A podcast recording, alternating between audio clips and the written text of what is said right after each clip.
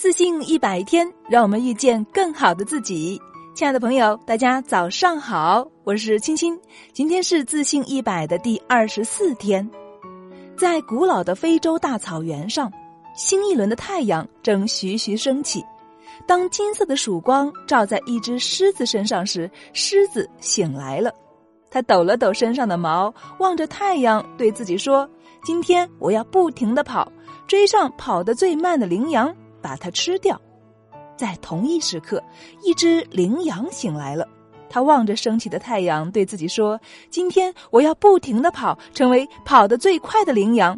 只有这样，才不会落在后面，让狮子吃掉。”于是，羚羊在不停的向前跑，狮子也在不停的向前跑。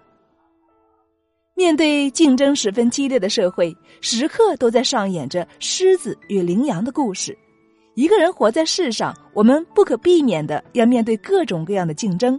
那么，如何在竞争中打造个人的核心竞争力呢？